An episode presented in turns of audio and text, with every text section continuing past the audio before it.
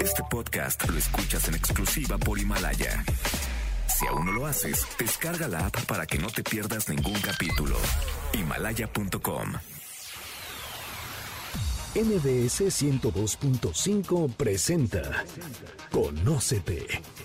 Andrea Vargas y Adelaida Harrison te ayudarán a encontrar la mejor versión de ti con el Enneagrama y otras herramientas de desarrollo humano. ¿Te atreves a conocerte? Iniciamos.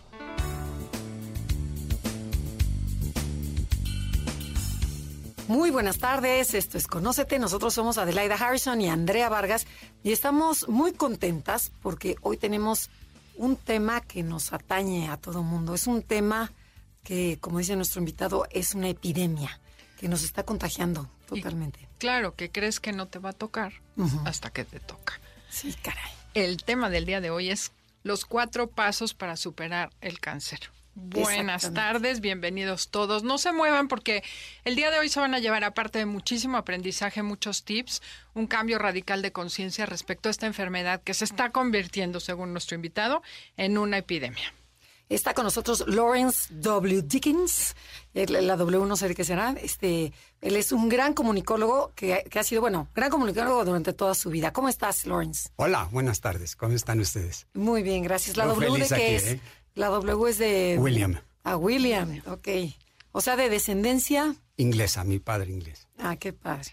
Bueno, bueno, pues qué gusto tenerte aquí con nosotros porque de veras es un tema que a todos nos atañe. Así es. Y, este, y nos gustaría que nos platicaras primero eh, qué es el cáncer. Sí, mira, Andrea, el problema que tenemos en nuestra sociedad es que ha habido un cambio de nutrición extremadamente fuerte. ¿Qué quiere decir? Hemos dejado de comer comida natural y nos hemos dedicado a la comida que ha, estado eh, eh, elaborada, procesada, exactamente. Y entonces esto nos ha llevado a que nuestro organismo está, está cambiando su modo de, de, multiplicarse en el sentido celular, o sea, en la parte citológica. Entonces, el tema más importante es saber que en nuestro, en nuestro cuerpo hay arriba de 60 mil millones de células que se están constantemente replicando para hacer y renovar. ¿60 mil millones? Sí. wow, imagínate. Y entonces, estas células, obviamente, de repente se equivocan. Se equivocan porque, ¿cómo se, cómo se, se divide la, la, célula? Pues tiene que dividirse el DNA y replicar el DNA. El DNA a veces tiene, tiene problemas y no se, se... replica. Exactamente como la, la copia que debería de ser. Muchas de esas células mueren o el sistema inmunológico las mata, pero el problema grave son aquellas que sí sobreviven. Y estas empiezan a multiplicarse de un modo sin control y, los, las lleva a crearse ya a un, a un, ¿cómo se llama? Una molécula grande en, en donde se vuelve un tumor y del tumor ya nace el cáncer. Entonces, si tú me dices qué es el cáncer, el cáncer son muchas cosas. El cáncer, ¿qué lo provoca? Son muchas cosas. Pero el cáncer en sí es una replicación celular sin control. O sea, un exceso de reproducción de células de... ¿Sí? Sin control. Sin control. Así es. Entonces, puede, puede, puedes tener el cáncer. O sea, normalmente se le llama cáncer a una réplica de células en diferentes partes del cuerpo. Entonces tú puedes tener cáncer de mama, tú puedes tener cáncer en, ¿cómo se llama? En la próstata, pues cáncer pulmonar. Depende de dónde lo tienes, es como se le denomina, ¿no? Perfecto. Oye, una pregunta. Eh, ahorita estás diciendo que es una replicación rápida y así acelerada. ¿Puede ser, no encuentro, la relación con la comida es la única relación que hay? No. ¿O qué genera que empiecen a reproducirse las células así como lo Mira, son tantas cosas que ojalá supiéramos y ya lo hubiéramos erradicado. El problema es que el tema nace en que desde los sistemas tóxicos que estamos, la, eh, comemos, que respiramos, ese es un factor. El estrés es otro factor porque crea insulina en el cuerpo. La sobreinsulina puede crear problemas en las células. También el, ¿cómo se llama? El agua, el agua que estamos tomando, pues no, no, no es normalmente. No ayuda. Eh, no ayuda porque no es, no es la correcta. Si tú, hay dos tipos de agua. Yo soy un fanático del agua. Hay dos tipos de agua. El agua que entra, se limpia por electrólisis, que entonces no tiene nada de minerales.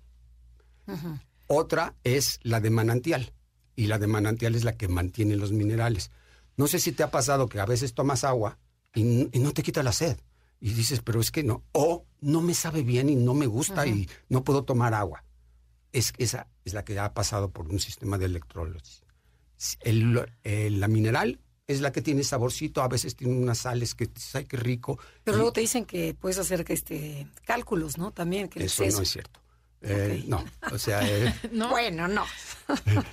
no, lo que a mí me da es que el agua no te la va a dar. Te lo va a dar si tienes exceso de calcio y obviamente lo combinas con oxalate y obviamente esas, esas son combinaciones que la puedes tener, por ejemplo, si tomas mucho, mucho refresco de cola y, y calcio, pues obviamente sí.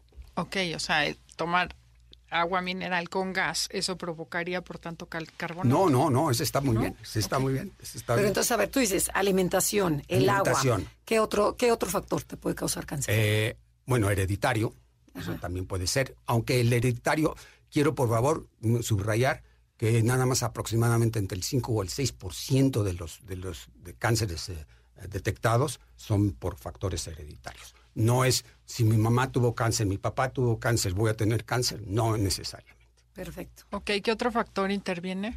Bueno, yo, yo diría que aparte de esos tres que son los más importantes, después puede, puede venir ya uh, problemas ya internos de, de, la edad, ya puede ser también cuestiones de, de, de falta de ejercicio, o sea, si no haces ejercicio, pues también la movilidad tiene un problema grande, ¿no? El factor estrés. El factor estrés, eso es uno de los importantes actuales. Todavía en, los, ah, en Estados Unidos, donde se hacen todos los estudios más importantes, no quieren poner la relación estrés-cáncer. Sin embargo, todos los doctores que tú les preguntas cuál es uno de los factores que es importante para el cáncer, te van a decir, perdone, ¿usted tiene estrés? Sí, entonces, este, cuídese, por favor. Ok. Y bueno, ¿y el factor emocional, dónde lo pones? El factor emocional eh, es obviamente, eh, el factor emocional, todo, todo depende de cómo lo absorbe ya la personalidad del, individuo. Pero sí puede, sí obviamente crea un nivel de estrés. O sea, el, el, factor emocional, si tienes un problema o te has confrontado con un problema emocional, vas a tener ese nivel de estrés. Oye, y aquí voy a mencionar, hemos hablado muchas veces en este programa de biodescodificación, de bioneuroemoción, etcétera, y mi libro se llama Lo que crees te crea. Yo estoy convencida, no sé si al 100%, pero sí creo que si tú tienes creencia de que te va a dar cáncer, te da. Y si crees que te vas a morir cuando te da cáncer, te mueres. Y si crees que te vas a sanar, te sanas. ¿Qué, qué sucede? Porque hay personas, y tú sabes más de esto, que cuando les da cáncer dicen lo voy a vencer y voy a salir adelante. Y hay gente que dice es que me dio cáncer y mi mamá también y mi abuelita también. Y como que ya es una creencia familiar de que es hereditario. Me sorprende ahorita que me digas que es 5%, porque de verdad hay gente que dice es que sí, en mi familia a todos nos da. Y ya estás decretando que te tiene que dar, o mi abuelita, mi tía, mi prima, yo tengo que tener mucho cuidado. ¿Qué tanto, según tu manera de pensar y tu experiencia, interviene las creencias? En que se te dé cáncer o en que lo, lo puedas librar. Muchísimo, muchísimo. Para mí la mente es uno de los factores más importantes para vencer el cáncer. Okay. Entonces, eh, obviamente depende de la personalidad del, del individuo o del, o del, paciente. Sí, sí es importante saber que, por ejemplo, una persona que le dan la noticia de cáncer entra en unas etapas de shock. Y esas etapas de shock son muy difíciles de, de vencer. Claro, nuevamente, depende de la personalidad. Pero el trauma crea un shock en donde no sabes qué está pasando y te niegas a la realidad. El segundo, el segundo sería, por ejemplo, el, la no creencia o la, la absoluta negación de que tú tienes esa enfermedad. El tercer paso sería el, la angustia o el enojo. Y el, ese, ese, ese es importantísimo porque el enojo te va a crear hacer algo al respecto. Y el, quinto es la, ya la aceptación. O sea, ¿vives un duelo también cuando hay un proceso de cáncer? Exactamente. son las mismas etapas. Sí, es un duelo, es un duelo sobre tu vida actual, es sobre tu modo de vida. Ya no, ya no vives igual. Ya ahora te, te acaban de clasificar como un, con un problema. Y la mayoría de, de la gente que le definen que tiene cáncer, lo, lo, lo pone como una sentencia de muerte. Totalmente. Entonces, esto es un shock durísimo para la persona. Y lo peor de todo, de veras, ¿sabes qué es? Eh, se sienten solos. No saben qué hacer. Pueden hablarlo con su familia y, todo el mundo no sabe qué decir tampoco. Entonces, pues, no te preocupes, mira, no vamos a salir adelante. Vamos a salir adelante. Tú, tú eres fuerte, tú eres esto, etcétera. Y eso no funciona en esos momentos. Y yo creo que, bueno, yo sé que este libro exactamente es para que la gente que tiene cáncer o los que acompañan a las gente, a las personas con cáncer sepan qué hacer y qué decir.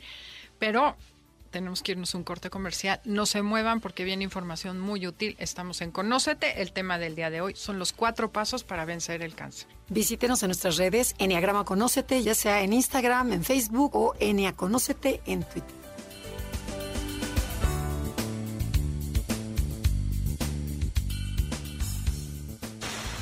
Danos like en Instagram y Facebook.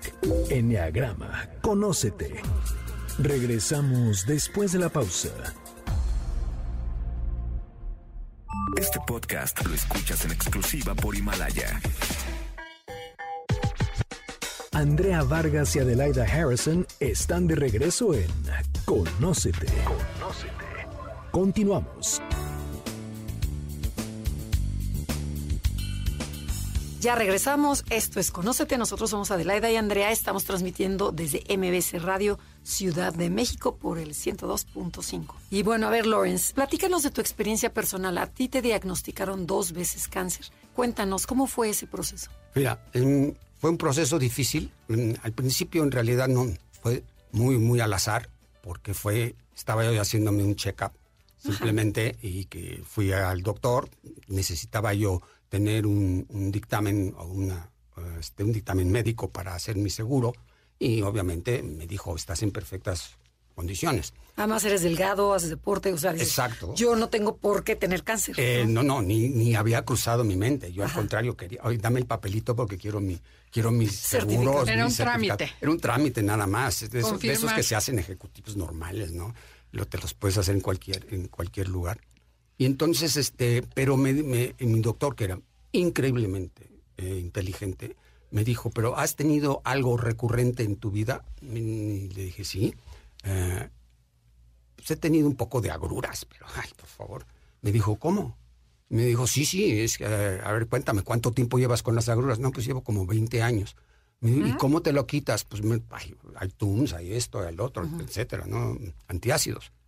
Me dijo, vete a hacer una endoscopia. Descubrieron cáncer. Oh, fui de las pocas gentes que en el cáncer que yo tengo específicamente, que es un adenocarcinoma en el esófago, fue detectada en etapa 2. Fue un milagro. ¿Por qué? No estaría yo aquí. El, cáncer de, esófago tiene una supervivencia del 5%. ¿Por qué? Porque siempre se detecta ya muy tarde. ¿Cómo te das cuenta con el cáncer? Con el cáncer te das cuenta del esófago, te das cuenta de que no puedes tragar. Al no poder tragar, de oye, ya no puedo tragar, vas al doctor. Es como todo. Uno va al doctor cuando ya le duele algo. Nunca vamos a decir, oye, quiero hacer un, nada más una revisión para ver qué pasa. Yo lo hice de suerte y, aquí estoy. Bueno, esto fue en, en 2004. Ok, pasé todos los trámites, hice todo. Me dijo el doctor, ¿qué, quieres hacer? Le dije, lo quiero hacer lo más rápido posible. Yo tengo que regresar a, Madrid porque ahí es donde trabajaba y tienes que hacerlo ya. Entonces me dijo, pero... te asustaste? No, porque no era, no era mi carácter. No soy mi carácter. no, tenía tiempo para asustarme. Para mí era un trámite. Okay. Es un trámite de enfermedad. Ay, es una enfermedad, me dio tos. Ok, bueno, me lo voy a quitar. Hasta que empecé a ver todo lo que porque realmente yo, yo estaba en una absoluta ignorancia del cáncer. Aunque, y quiero subrayar, mi padre murió de cáncer, mi madre murió de cáncer, mi hermano mayor murió de cáncer, mi otro hermano murió de cáncer. Bueno, se ha rodeado de cáncer. Mi, mi sobrina mayor murió de cáncer y yo no. ¿Por qué? Eso está en el libro. Yo hice un cambio radical.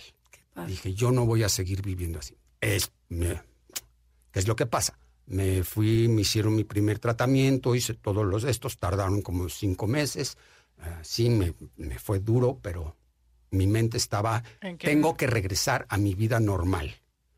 Bueno, me fui otra vez a mi vida normal y a los tres años cáncer otra vez, ¿También de esófago? de esófago. Entonces, O sea, yo- regresó el cáncer. sí, yo no tengo esófago, por ejemplo. Entonces, este, ya, y hacen una operación divina que des- otro día les platico. Ok. Otro día te invitamos para el esófago. Bueno, entonces, ¿qué es lo que pasa?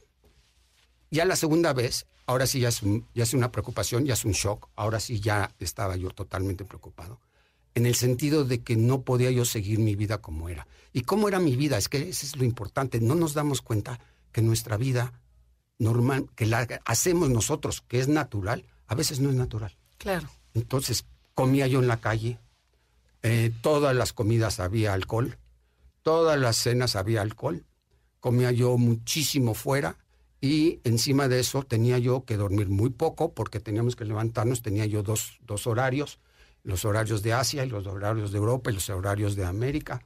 Entonces tenía yo que estar constantemente al tanto de lo que estaba pasando. ¿Y qué es lo que me llevó? Pues me llevó a un momento de estrés. Encima de eso, un divorcio me llevó ya a la, a la. Culminación. En un momento en que eso, tuve un problema también con la empresa. Entonces, fue, se congregaron tantas cuestiones que llegaron a mi, a mi cuerpo que dijo, ya no más.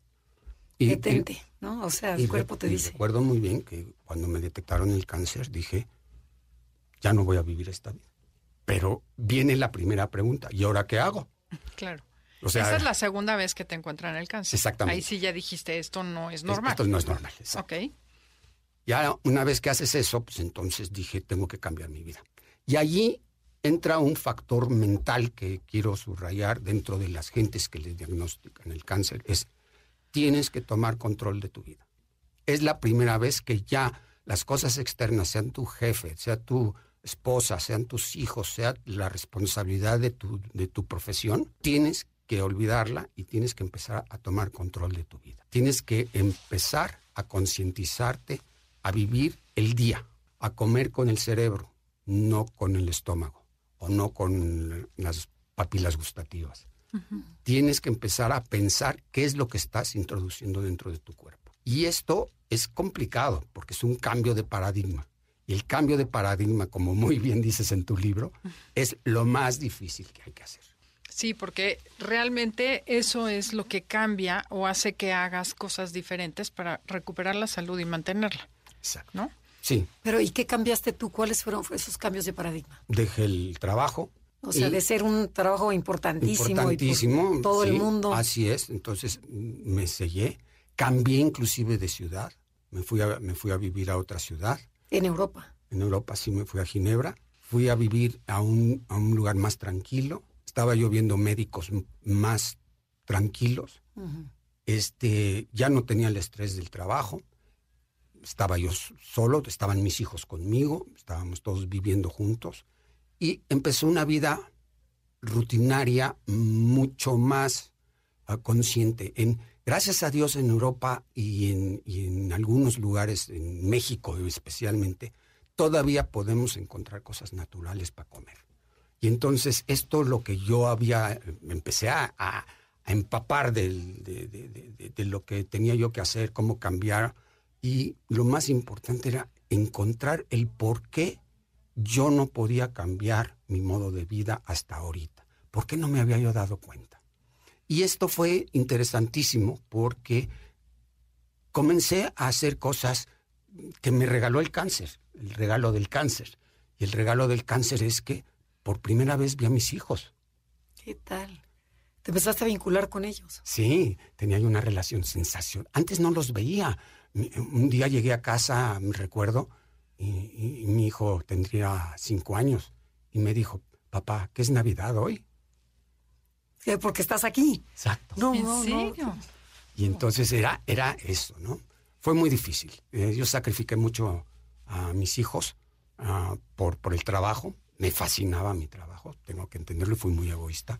Pero sí, el cáncer me regresó a mi familia. Y también la relación con tu mujer, me imagino. Y exactamente. ¿Y los amigos? Y los amigos, algunos lo entendieron, algunos no. Pero Algunos- también, también los veías poco. Me imagino que era chamba, chamba, chamba, chamba. Sí, pero fíjate que en el trabajo haces los amigos, los amigos del trabajo. Pero ellos siguieron sus vidas, que yo ya no podía seguir. Igual de neuróticos que tú. Más. En ese momento. No, bueno, a lo mejor aprendes a redefinir lo que es el concepto de amistad. Porque pues, digo, en ese sentido, ni modo, hay gente que te acompaña en una etapa de tu vida y escogiste otro tipo de amistades porque era diferente tu camino a partir de ese momento. Totalmente, ¿no? totalmente de acuerdo. O sea, también es importante los amigos que eliges. Sí, el medio ambiente. Claro, es parte del medio ambiente en tu, en tu libro. Oye, pero ya ver una preguntita. ¿Podrías decir que el cáncer eh, le agradeces que te haya dado cáncer a la vida? Sí, totalmente. y si tú... O sea, si te hubieran dado la opción, no le va a dar cáncer, sí le va a dar cáncer, no. pero va a aprender muchas cosas. No lo puedes explicar así. Ok, ¿cómo lo explicarías? Eh, tú no le puedes preguntar a alguien que nunca ha tenido cáncer si, claro, dices que no, de acuerdo de que le dé cáncer. Acuérdate que lo, equiparan con muerte. Entonces, no, no puede ser. No. Lo que pasa es que en el momento que empiezas a tomar control de tu, de tu enfermedad, empiezas a tener control de ti mismo y de tus sentimientos. Y entonces comienzas a ver otra vida, comienzas a, notar el, la hora, ya no es el mañana me va a pasar esto, comienzas, comienzas a, a controlar tu miedo. El miedo para mí es, es, es simplemente el pensar que algo va a pasar que no sé qué va a pasar. Entonces. Ok, tenemos que ir a un corte comercial, pero quiero hacerte una pregunta y no me la contestes hasta que regresemos. ¿Tú crees que si hubieras leído ciertas señales, si hubieras hecho un cambio de vida, podrías haber evitado el cáncer? Esto es Conócete y el tema del día de hoy, los cuatro pasos para superar el cáncer. Si les está gustando el programa y quieren bajar el podcast, háganlo a través de himalaya.com agarran su celular, meten en, en aplicaciones Himalaya, después buscan MBS, después buscan Conócete, ya inscrito, ya te empiezan a llegar nuestros programas.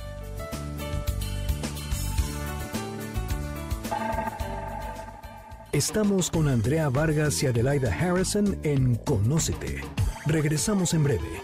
Este podcast lo escuchas en exclusiva por Himalaya. Conócete. Síguenos en Twitter, arroba NAConócete. Arroba NAConócete. Continuamos.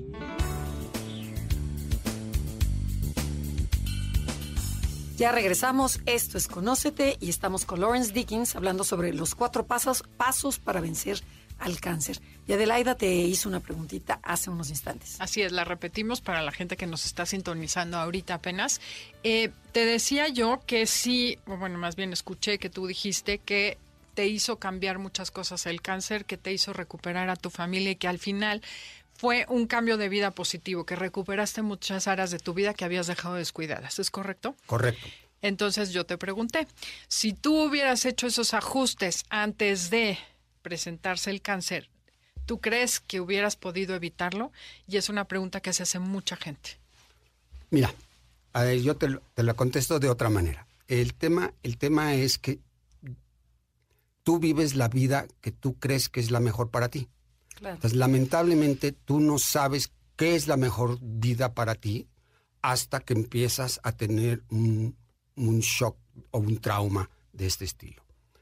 Se ha escrito muchísimo sobre los cambios de paradigma y uno de los métodos más fácil para el cambio de paradigma de tu vida es un trauma, exactamente, un trauma emocional. O sea, una persona que tiene un, problema familiar fuerte, entonces cambia su vida. Eh, una persona que tiene un problema de mudanza de casa, tiene un cambio de vida. ¿Qué es lo que sucede entonces? que para cambiar tu paradigma necesitas el trauma? Esa es la pregunta que todos los psicólogos se hacen. Y a veces es porque nuestra educación no ha sido implementada desde la temprana edad sobre el cómo verdaderamente hacer la vida. Y esto es una cosa que por eso me gusta mucho tu libro, porque creo que esto puede hacerlo especialmente si es para niños, en que empiecen a entender que el, la vida no es simplemente el traer el cheque a la casa, sino que también el vivirla entra con el amor, con el cariño y con el semejante. Sí, definitivamente creemos que el enneagrama es una herramienta que transforma vidas de manera amable y por eso lo hacemos, ¿verdad? Porque creo que te da la oportunidad de cuestionarte tus paradigmas sin estar en una situación de crisis y es más fácil. Sí. Ahora, para la gente que ya está en la crisis y que ya está en una enfermedad o estamos acompañando a alguien. Eh, antes de entrar en materia de que nos digas los cuatro pasos tal cual, desde ti, ¿tú qué hubieras necesitado de los que estaban alrededor de ti que no obtuviste y que te gustaría que la gente que está ahorita escuchándonos, que tiene un pariente, un amigo, un familiar con cáncer, ¿qué crees que es eso que necesita cualquier persona que está pasando un proceso de cáncer? Sí, y voy a entrar al, a uno, al primer paso. El primer paso establece que tienes que conocer tu enfermedad. Tienes que saber qué es, porque si no la conoces y estás en la incógnita de cuando te sientas con un doctor y te mm, vomita esta cantidad niágara de información eh, técnica y con términos médicos, tú te quedas igual. Entonces dices, es que no sé qué me está hablando. Esta es la primera cosa. ¿Qué es lo que tengo? En el minuto que comiences a tener conocimiento de algo, se te va quitando el miedo. Okay. Entonces, eso es importantísimo. Es el primer paso. O sea, aceptarlo. Aceptar que tienes algo que se puede controlar y que hay éxito. Entonces, esto es importante. Yo soy un ejemplo, por eso me gusta mucho hablar, porque soy el ejemplo de esto. Número dos, el tema más, eh, o sea, más claro es crear un equipo. Si voy a crear yo entrar a un proyecto nuevo, pues tengo que crearme un equipo, ¿no? En, todas las empresas se hacen. En la empresa de la familia, oye, vamos a ir de vacaciones, vamos a entrar como proyecto a irnos de vacaciones. Lo mismo es a la enfermedad. Tienes que crearte un equipo de gentes. Y para esto, pues es simplemente un equipo médico. y yo no estoy hablando de ir al oncólogo o ir al, al doctor que te toca en el seguro social. E, él va a hacer su trabajo, él tiene un protocolo. Pero ve con un amigo, un amigo doctor, que puede ser eh, el, tío de alguien, el, no necesariamente oncólogo, lo repito, sino puede ser otra cosa. ¿Por qué él? Porque quiero que necesito que tengas confianza al, al mundo médico, que a los médicos les tengas confianza. Lamentablemente no todos los médicos hablan de lo que yo hablo en cuestiones de nutrición, de, de, suplementos alimenticios, de todo esto, pero sí saben de la parte humana. Vete con el doctor más humano que conozcas y que te platique las cosas. ¿Qué es lo que va a ayudarte él? Te va a ayudar a tomar las decisiones correctas. Aunque tu oncólogo te diga esto, tú vas con él y le dices, me dijo esto. ¿Sabes qué yo pensaría? ¿Por qué no buscas otro? Dos, o sea, un doctor más funcional. Exacto, un amigo. Una persona que sepa medicina. Exacto. Okay. Después el otro es el, lo le llamo líderes yo, el líder familiar. Un líder familiar en, en que verdaderamente te haga la barrera o el, el firewall de, de, de, de, todas las preguntas locas que te van a hacer todos tus amigos. O sea, oye, ¿qué tienes? ¿Cómo estás? ¿Sabes qué? O te hacen recomendaciones. Ay, sí, el té de no sé qué. La brujería, la, todo. Y todo eso alguien te lo tiene que parar. Entonces, ese es tu, tu, gente familiar. Normalmente es la pareja, pero le tienes que dar la absoluta confianza a la pareja de que él gobierne tu vida. Y es durísimo, especialmente como hombre, ¿no? Que, que tú digas, oye, mi mujer va a manejar totalmente mi vida no voy a ver ni siquiera las finanzas, no voy a saber nada. Lo que quiero que el paciente entienda es que de ahora en adelante, en los próximos ocho meses, se tiene que dedicar a él. O sea, te tienes que dejar cuidar. Exacto. Y, es, durísimo. difícil, ¿no? Así es. Para los que les gusta el control. y dejar cuidar y dejar apapachar, porque yo tenía un caso de una prima que, eh, que le da cáncer y ella era onda tú un 3 a todo lo que da este en el enneagrama en donde eh, se iba a las quimios y el marido no sabía que tenía cáncer. Y fue hasta un mes después que ya empezó a platicarle al marido porque traía una tristeza profunda y le decía yo, pero ¿por qué no le dices? dice, no, porque ¿por qué lo voy a llenar yo de, de, de, más preocupaciones? Esto me toca a mí y lo voy a sacar. Entonces hablaba con los clientes, y era abogada, este, hablaba con los clientes durante la quimio. Sí. Entonces, sí se necesita esa parte emocional, esa contención de toda la familia, ¿no crees? Eso aunado a quitarte la culpabilidad.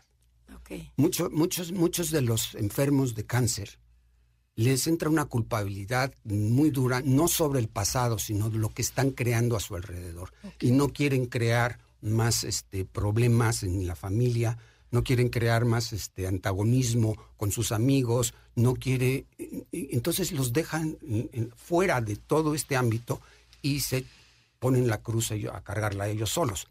Pero ¿y no es por ego? que no quiero doblegarme y este aceptarlo. Es una combinación que creo que ustedes son expertas en eso. sí. sí. es que es bien difícil, ¿no? Claro. Vencerte y decir necesito ayuda, y necesito soltar el control, pero físicamente, por lo que has comentado, eso es lo que tienes que hacer si te quieres curar. Así es, así es. O sea, antes de. No, y necesito que me quieran, que me apapachen y que me ayuden porque ahorita no estoy al 100. Mm, yo, yo, este, aunado a lo que estás diciendo, el apapache viene después. Ahorita estamos en el paso primario. Tengo que hacer un equipo. Voy a entregar mi vida a estas gentes. Yo ahora me voy a dedicar, pero ¿qué voy a hacer? Voy a tomar control de mi vida. Ya no me voy a preocupar de si mi mujer está contenta o no si se preocupan o no. Si se preocupan o no, voy a empezar a tomar control de mi vida. Eso es importantísimo. ¿Por qué? Porque el primer paso que vas a hacer es pedir una, segunda, una segunda opinión. Pides una segunda opinión, te lo ratifican que lo tienes, pero ya diste el primer paso. Estoy controlando yo mi enfermedad. Ya me dijeron. Oye, bien importante eso que dices, porque luego como que hasta miedo nos da, ¿no? Este es el gurú, es el maestro, el doctor, ¿cómo voy a dudar de él? ¿Cómo le va a pedir mi expediente para llevárselo a alguien más? Empecemos por ahí, ¿no? Claro. Ok, entonces hay que tener valor y decir, yo soy el que elijo. Sí, y en las primeras etapas del, del trauma es el enojo. Enójate, enójate con la vida, está bien. Enójate contigo mismo, está bien. Y sí, hiciste cosas que te llevaron a este momento, sí haz algo. ¿Qué vas a hacer hoy? ¿Qué vas a hacer hoy? Este, bueno, y, el siguiente, el segundo paso? paso. Del segundo, el segundo paso es, es, más con respecto a todo lo que tenemos que hacer en la preparación. ¿Cómo nos preparamos para el tercer paso, que ya es el tratamiento? Y la preparación básicamente es decir, ya tomé control yo de mi, de mi, de mi cuerpo, ya tomé control de mi vida y voy a empezar a decir ya no voy a hacer estas cosas.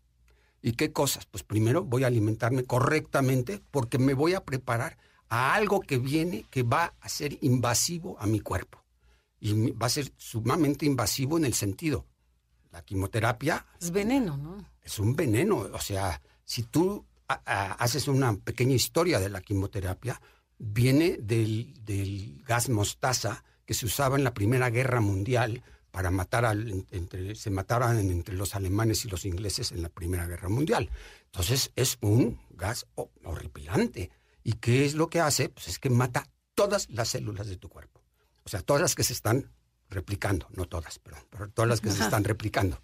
Y entonces, claro, mata las de que se están replicando de cáncer, como hemos visto, que el cáncer es, es replicarse, este, em, multiplicarse sin, sin control.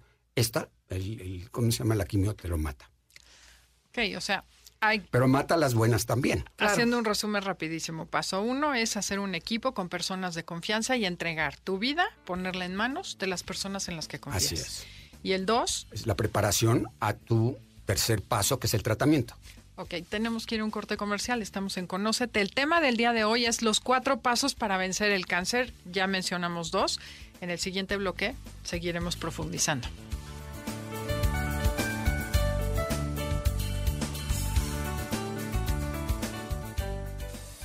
Si te está gustando el programa, puedes escuchar el podcast en www.mbsnoticias.com diagonal programas diagonal conócete. Regresamos. Este podcast lo escuchas en exclusiva por Himalaya. Andrea Vargas y Adelaida Harrison están de regreso en Conócete. Conócete. Continuamos.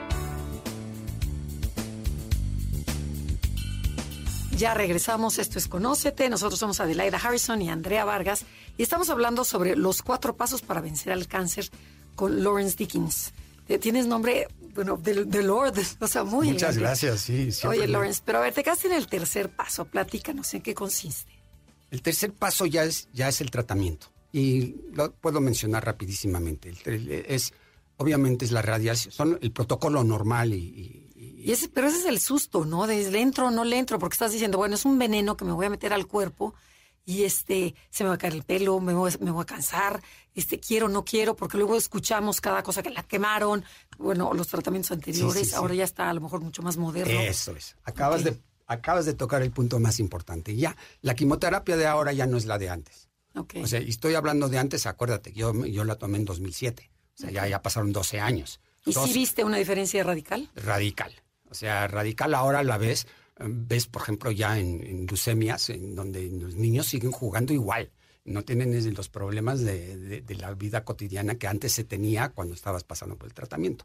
Pero resumiendo los tratamientos, es entonces es la radiación, es el, eh, ¿cómo se llama? Es la quimioterapia y es la cirugía. Todo esto combinado, entonces, y pueden ser la cirugía antes, quimioterapia después y la radiación después. Puede ser nada más quimioterapia y radiación sin cirugía puede ser simplemente la cirugía y nada más radiación. O sea, toda esta combinación de estos tres factores, eso te lo va a decidir el oncólogo. Y tu líder médico te tiene que avisar y ayudar a cómo enfrentarte a cada uno de esos. Y rápidamente la quimioterapia pues tiene unos efectos secundarios asquerosos, igual que la radiación.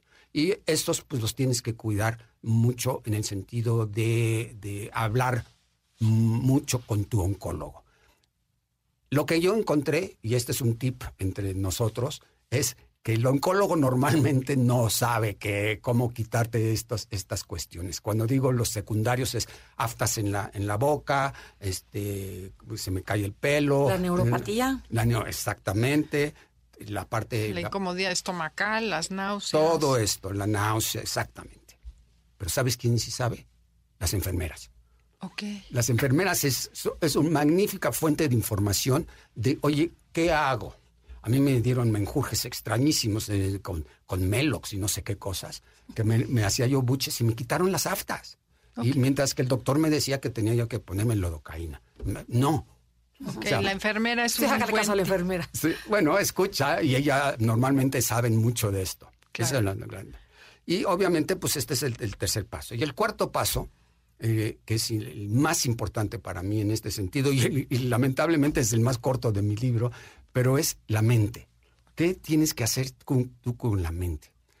En todo el transcurso de todo lo que yo viví, tuve una oportunidad de utilizar la neurolingüística y utilizar también la, la, imaginación para uh, utilizar para visualizar. Eh, visualización, disculpa, tienes problema.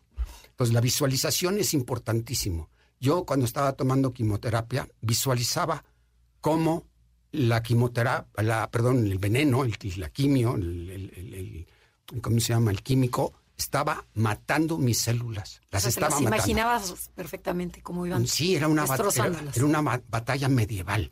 Y entonces te puedes imaginar los castillos y cómo se invadían y yo, yo sabía que estaban matando a las células y constantemente lo estaba haciendo. Y la neurolingüística es que en el todo momento estaba yo diciéndome a mí mismo, yo puedo, yo voy a ganar.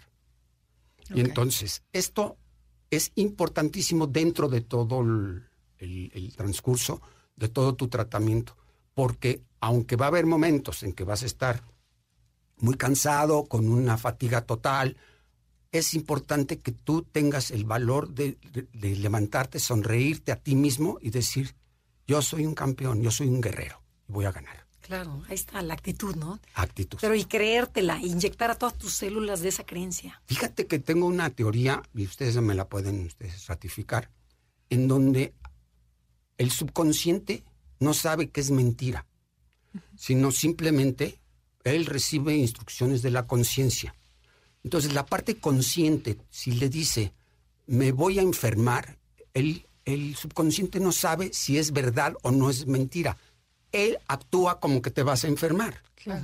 Y esa fue tu primera pregunta que hiciste. Y esta ratifica lo que estás diciendo. Entonces, si tú dices a tu, a tu, te sientes pésimo, estás cansadísimo, ya no puedes ni, o sea, no puedes ni caminar, pero le dices a tu mente, voy a ganar, estoy muy bien, estoy fuerte, no sabes el cambio que entra en tu cuerpo. Claro. El saber que se puede, y hay un estudio muy interesante de unas ratas, que a cierto grupo de ratas les ponían shocks eléctricos, pero sabían que podían evitarlo. Y las otras ratas que no lo podían evitar generaban muchísimo más cortisol porque se resignaban a sufrir lo que les estaba tocando porque no sabían que podía cambiar. Entonces, si tú a tu cerebro le dices, este es un shock eléctrico, pero se va a acabar, y voy a salir adelante. Lo programaste Es eso, ¿no? Es, es decir, después de esto voy a estar bien. Así es. Hay una palabra que me gusta incluir en todo lo que hacemos en educación del enneagrama y es todavía. Todavía no estoy bien, pero lo voy a estar. Y eso es darle al cerebro la orden de que esto es temporal, pero va a ser diferente. Así es. Y son programación neurolingüística, pues, ¿no? En la programación que tú estás diciendo, una de las de los mensajes que podemos aprender de esto es decir, todavía no termina esto, pero va a terminar. Fíjate, una frase que me gusta también de la neurolingüística es, si puedo, es fácil y lo voy a lograr. Así es. Y constantemente, si puedo, es fácil, lo voy a lograr. Si puedo, es fácil. Hasta que vas con mucho más fuerza, ¿no? A todo. Como dice Andrea siempre que en inglés dicen fake it till you make it. O sea, fíngelo hasta que lo logres. Eso es. Es engañarlo hasta que de verdad ya es tuyo.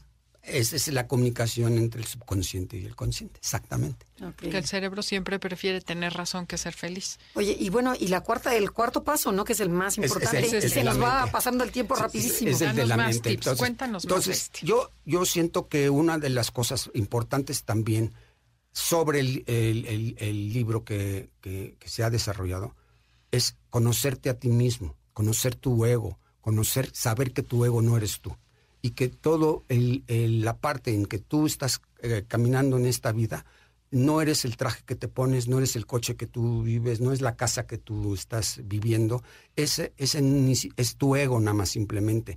Tu ser es un ser bellísimo que va a ir caminando y va a ir creciendo conforme vas tú aceptando la realidad de nuestra vida, de nuestro universo. Ay, qué padre. Bueno, y ahí estamos felices de poder ayudar con el enneagrama. Así es. Pero entonces tu vida sí cambió radicalmente. Radicalmente. ¿Te volviste una persona más espiritual? Sí, totalmente. Ah, soy, soy, una persona que medito todos los días. Ah, hago una meditación padrísima que lo hago con Deepak Chopra. Y entonces es, para mí me, gusta muchísimo. Eh, leo muchísimo sobre los temas. Ah, mis hijos ahora están empapados sobre esto y estoy feliz. Este, son más conscientes ellos sobre la vida este, ya no buscan la riqueza per se. Y buscan el ser. Es, buscan el ser, exactamente. Y la comunicación entre nosotros es sensacional. Y obviamente mi pareja y yo pues somos magníficos. Mi mujer es la cosa máxima, es mi, es mi, es mi alma gemela. Ay, qué padre. Qué increíble, porque es chistoso como uno se pasa la vida buscando riqueza y buscando cosas materiales. Ahora que tenga, ahora que tenga el puesto, ahora que me paguen más el bono. Y, cuando haces lo contrario, te llega. Así es. Porque además es curioso como la gente que es feliz, la gente que es plena, la gente que trabaja en sí mismo, también tiene esa abundancia que siempre buscó de maneras equivocadas. Sí. La salida es hacia adentro. Yo voy a decir algo que va a choquear un poco, pero eh, es importante que goces el proceso. Eh, goza el camino, porque te prometo que al final hay una luz en el túnel que es increíble, porque cambia tu vida radical y ves la vida de otra manera y gozas el momento mucho mejor. Y esto es, increíble porque odiamos la parte de la quimo, odiamos la parte de la radiación, pero lo que yo te invito es que la veas como un proceso de tu realidad para que tú puedas mañana decir, yo sobreviví. Qué padre. No, ¿Dónde pueden encontrar el libro? Porque de veras está muy bueno. Y además está, está delgadito, está fácil de leer. Sí, mira, rápidamente, este es un libro que lo escribí, es muy sencillo. Tiene un glosario de todos los términos este, médicos para cualquier persona que lo pueda leer. Se encuentra en todas las grandes librerías y lo encuentras en internet también. En todo el país está y está es, es esto. Regalen, o sea, al público le dirijo estas palabras, simplemente es regalen un grano de arena en contra del cáncer. Ustedes conocen a alguien que tiene cáncer, ustedes conocen a alguien que conoce a alguien que tiene cáncer, regalen el libro, porque el libro verdaderamente les va a abrir un factor de esperanza hacia la buena vida. Qué padre. Oye, ¿ya hay página o hay alguna página que Sí, mi página. Me pueden, me pueden, se pueden comunicar conmigo en el siguiente este, correo, Es DAEG, D de dedo, A, E, G de gato, numérica 1, arroba hotmail.com. Ok. Ok. Daeg. Pero, pero no estás en Facebook, Instagram, nada de eso. No, no, yo, yo tengo un blog que es numarquia.com. ¿Numarquia? Numarquia, N-U-M-A-R-K-I-A punto com. Com, Perfecto, está más fácil. Sí. Sí. Numarquia.com. Numarquia.com, con N al principio. Exactamente. N de nada, sí. Y además, el libro es de Urano, lo encuentran en cualquier librería, también Así en es. Amazon y en cualquier plataforma Exactamente, digital. también. También en las plataformas digitales de las librerías principales, sí. Perfecto. Lawrence, te agradecemos muchísimo haber venido el día de hoy a compartir tu historia, a compartir tu ser con la gente, con nuestro público y creo que es de gran valor todo lo que nos enseñaste el día de hoy. Muchísimas gracias, por favor, le agradezco a ustedes. No, Y gracias. las a- felicito por su programa, gracias. Gracias. Gracias, Beto. Gracias, este, Janine y a todo el equipo de producción. Esto fue Conócete, los dejamos en Enlace 50 con Concha León Portilla y a ustedes les agradecemos habernos acompañado el día de hoy y los esperamos la semana que entra a la misma hora aquí en 102.5 MBS. Hasta la próxima.